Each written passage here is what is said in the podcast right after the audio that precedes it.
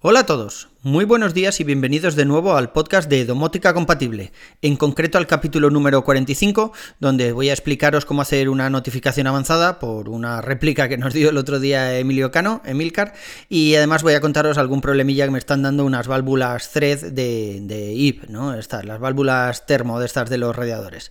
Ahora que he actualizado a Matter, pues me están dando... Bueno, ahora os lo cuento. Yo soy Carlos Auquillo y comenzamos.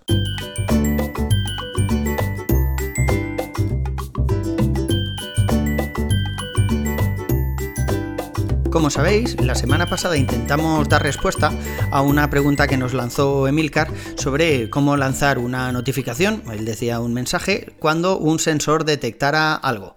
Bueno, varios compañeros del grupo de Telegram le dimos ahí unas opciones algo, algo distintas, cada uno la suya, y aún así el tío no ha quedado muy contento, ¿no? Entonces nos ponía otro ejemplo, nos decía, imaginemos que, que tenemos una ventana que queremos abrir por las mañanas para que la casa se ventile, pero bueno, no queremos tenerla demasiado rato, porque si la tenemos demasiado rato no solo vamos a perder el calorcito que hay dentro de casa, sino que ya sabéis, con el frío que está haciendo estos días va a entrar un frío del copón, ¿no?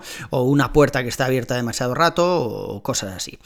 Entonces, bueno, yo lo que he hecho esta semana ha sido preparar una automatización avanzada utilizando un sensor, un sensor bastante básico, un sensor de Acara, por ejemplo, que vale, ya sabéis, unos 10-12 euros, y eh, controller for HomeKit, porque otra cosa que decía Emilio es que no se podía uno gastar 25.000 euros para domotizar eh, toda la casa. Y bueno, ya hemos comentado alguna vez que esto, mm, todo lo que te quieras liar, o sea, hay unos sensores de inundación, por ejemplo, que tiene, yo utilizo los de Acara también, son como una moneda de 2 euros aproximadamente, un poquito más grande, un poquito más gordos, y, ya os digo, o sea, por 10-12 euros tú te compras varios y los pones en las zonas donde tienes peligro de que se te salga el agua, o sea, por supuesto lo puedes poner al lado de la bañera, pero claro, queda feo ahí, en, el suelo del cuarto de baño. Yo tengo uno debajo del fregadero, en el típico armario ese donde están todos los trastos de limpieza, y otro debajo de la lavadora, porque una vez se rompió el manguito ese de la lavadora, se salió ahí un montón de agua y bueno, me la lió un poco parda, ¿no?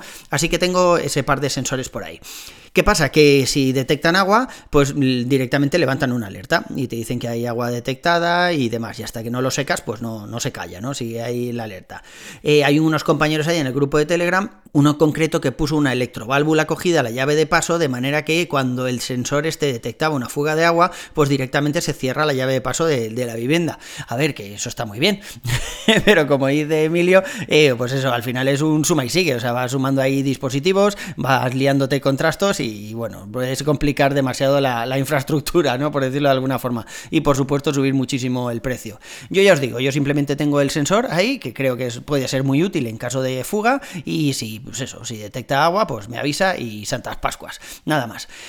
El caso es que volviendo a la automatización esta que os contaba, para, cuando, para detectar cuando una ventana lleve abierta más de X minutos, pues he utilizado un sensor de Acara de 12 euros, podía haber utilizado también uno de los de IP, que estoy teniendo algún problemilla últimamente con IP, ahora os contaré, pero a ver, nada grave, ¿eh? nada grave. Lo que pasa es que creo que con la actualización pues han dejado algo por el camino o sigue estando esto en muy beta. Pero bueno, luego hablamos de eso.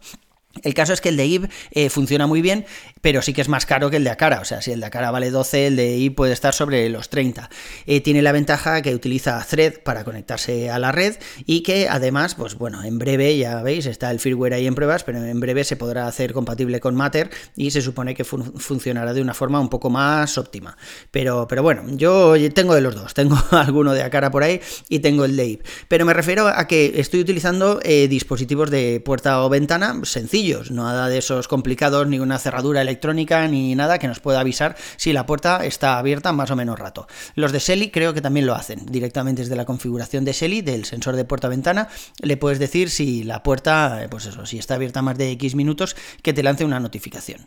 La notificación en sí es muy sencilla. Yo lo que hago es primero crear una notificación de estas instantáneas desde Controller for HomeKit, que bueno, ya hablaremos algún día un poco más en detalle de estas eh, notificaciones, pero podemos hacer casi cualquier cosa. O sea, podemos crear notificaciones con texto dinámico. Por ejemplo, para un rango de temperatura. Cuando baje mucho me lo notifica, cuando sube mucho me lo notifica y dándome ahí la temperatura en tiempo real, ¿no? Eh, podemos liarnos un montón, ya, ya, lo iremos viendo. Pero en este caso es muy sencilla. Ya os digo, entramos ahí en controller, en la parte de notificaciones, y creamos una notificación instantánea de las que van a través del servidor de controller. Esto lo que hace es darnos una URL.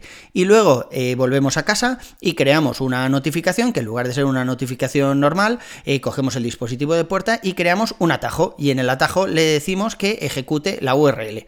Es decir, eh, lo primero que hacemos dentro del atajo es crear un esperar de esos, un wait de toda la vida, y le ponemos el tiempo que nosotros queramos. por ejemplo, 5 minutos. Y después una condición, si a los 5 minutos está la puerta abierta, pues que nos envíe una notificación. Y para enviarnos la notificación lo que hacemos es ejecutar la URL, el trigger que nos ha dado controller. Si no está abierta, pues evidentemente que no haga nada, ¿no? ¿Y qué pasa con esto? Pues eh, que lo ejecuta, cuando lo ejecuta, eh, ejecuta primero la aplicación, o sea, la automatización esa que tenemos ahí en el atajo. Si vemos que la puerta está abierta más de 5 minutos, pues entonces llama a esa URL de controller y nos lanza la notificación desde el servidor de controller for home kit con lo que le hayamos dicho. En mi caso, pues le he puesto como título eh, puerta abierta más de un minuto y en texto puerta principal abierta durante mucho rato, o algo así le he puesto. Eh, también podemos jugar con, con el, valor de esa notificación, o sea, podemos hacer que sea una notificación de esas emergencia o crítica o no sé cómo las, las llama exactamente iOS, pero vamos, una notificación de estas que aunque sea de noche y lo tengas todo en silencio, te va a llegar, o puede ser una notificación normal o que venga en el resumen de notificaciones, podemos hacer lo que queramos con ella. Pero ya os digo, muy, muy sencillo. Como comentábamos el otro día, estas notificaciones podemos hacer que sean clicables, es decir, que presionando sobre encima nos dé distintas opciones.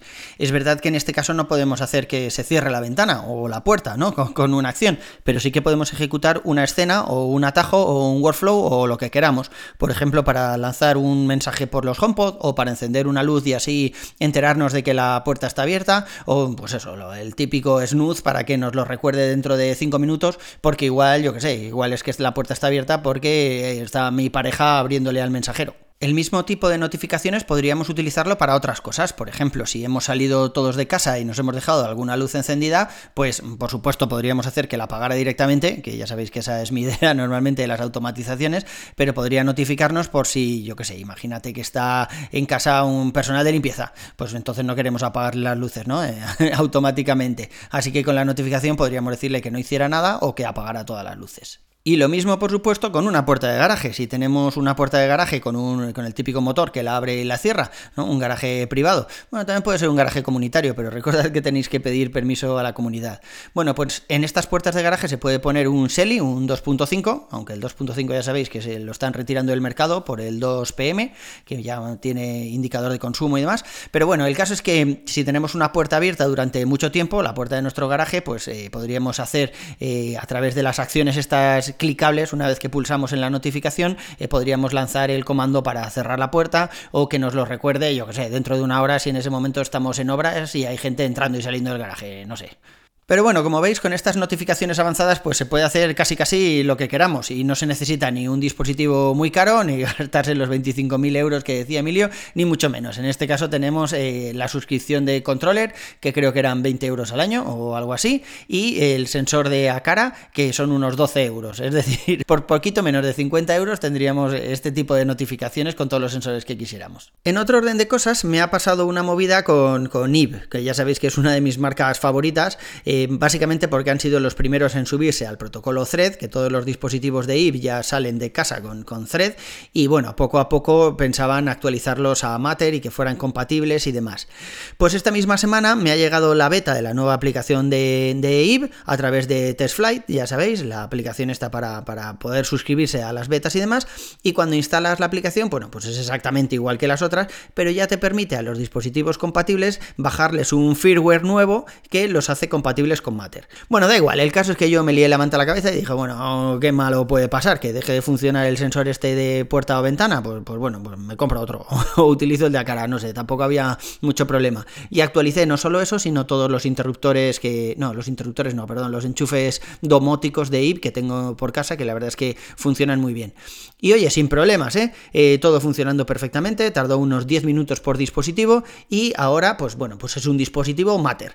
Eh, la aplicación te hace es salvar el código, porque el código este QR del HomeKit, ese que reconocemos con la cámara, ya no es válido, porque ahora necesitamos un código Matter, donde cambia un poco la numeración, y claro, como no lo tienes pegado en el dispositivo, ni lo tienes en la caja, ya que aún va el código HomeKit, pues te, tienes la posibilidad de salvar la imagen donde tú quieras, ¿no? Así que yo la he salvado dentro de Controller for HomeKit, que hay una sección ahí para salvar los códigos, pues ahí los he salvado todos. Durante estos días no he notado ninguna diferencia. Es verdad que si ahora voy a ajustes en el iPhone, pues me sale una nueva opción que son dispositivos Matter y ahí veo todos los dispositivos Matter que hay conectados a mi red. En este caso, solo los dos de IB. ¿Qué significa esto? Que por mucho que dijera Apple, eh, la aplicación casa ni con 16.3 ni leches ni los HomePod están eh, funcionando en modo Matter, por decirlo de alguna forma. Es verdad que, que, bueno, que sí, que pueden estar utilizando la tecnología Thread. De hecho, si vas a ver con cualquier aplicación que te muestre la red Thread, yo utilizo también la de IB, pero me sale también en la aplicación de Nanolive, por ejemplo, pues ahí sí que ves todos tus dispositivos que tienes conectados a través de Thread. Y sí salen los HomePod, y sale el Apple TV y todo esto. Pero cuando vamos a los dispositivos que no es que utilicen Thread, es que ya son Matter 100%, ahí no salen. es decir, que aún nos falta alguna actualización de iOS más para que los veamos funcionar. Pero bueno, ya os digo, no he notado ninguna diferencia, sigue funcionando todo igual de bien, no hay retrasos en la red, eh, los dispositivos siguen conectados tal cual estaban antes, o sea, no, no, he, no he visto nada, nada así distintos. Pero hay amigos, resulta que me llegaron hace unos días unas válvulas nuevas de estas de IB, las IB Termo, que utilizo para los radiadores, ¿no? Para hacer un radiador de, inteligente y que puedas eh, tener eh, distintas temperaturas en distintas habitaciones, aunque tengas una sola caldera para todas las habitaciones, ya sabéis. Y al ir a emparejarlos me dice que el código HomeKit es incorrecto. Total, que estuve hablando con el soporte de IB después de 100 millones de pruebas, de probar la nueva versión de la aplicación, miré que todos mis dispositivos estuvieran ya en 16.3 y nada, después de volverme loco me dijo el tío de Ib que se lo mandara porque seguramente estaba defectuoso.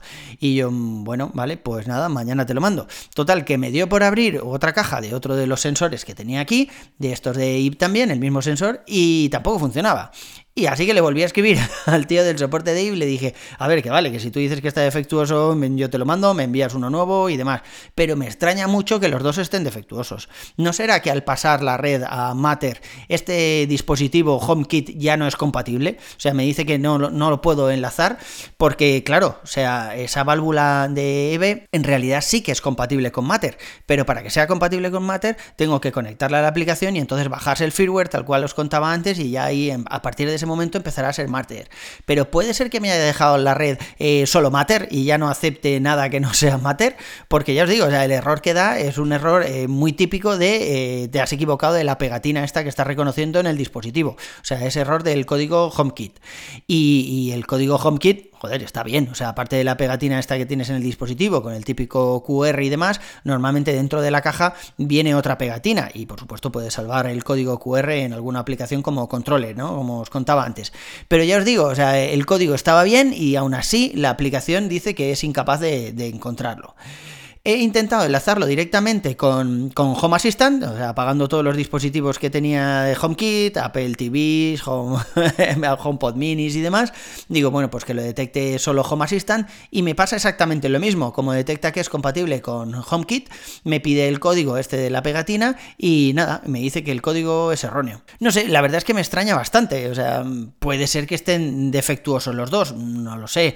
Venga, vamos a pensar que es una versión vieja que tenían por ahí guardada que me la han mandado, eh, yo que sé, de algún almacén remoto y que no es compatible con el nuevo protocolo, con el nuevo, con, Thread, ni con Matter, ni, ni nada. Venga, vale, aceptamos, aceptamos barco como animal acuático. Pero me extraña mucho, no sé, ya, ya os contaré. Yo mañana las enviaré de vuelta a, a IB. Además, las compré a través de Amazon, o sea, no hay ningún problema. Las enviaré de vuelta, que me vuelvan a enviar dos nuevas y, bueno, y ya os contaré a ver qué, qué, pasa. Pero de momento, un jarro de agua fría, ¿eh? No, no me ha gustado esto. Pues nada, chicos, ya os iré contando cómo va todo esto y, cómo evoluciona. Espero tener en unos pocos días los nuevos sensores y contároslo la semana que viene. Recordad que tenéis los artículos completos en el blog, sauquillo.org, con H intercalada entre la A y la U, ya sabéis. Invitaros al servidor de Telegram o el grupo de Telegram o como lo queramos llamar, donde veréis cómo cubrir alguna necesidad que en realidad no tenéis, como lo que os contaba antes de la electroválvula. Ya, me diréis, hay que estar, hay que estar tarado. A mí me podéis seguir en Twitter como Cesauki, eh, escribirme en Telegram Eh, poneros en contacto conmigo a través de blog, por Mastodon, por donde queráis. Ya sabéis que hay un montón de formas distintas de contactar conmigo. Por mi parte, eso es todo por hoy. Un abrazo y hasta el siguiente capítulo.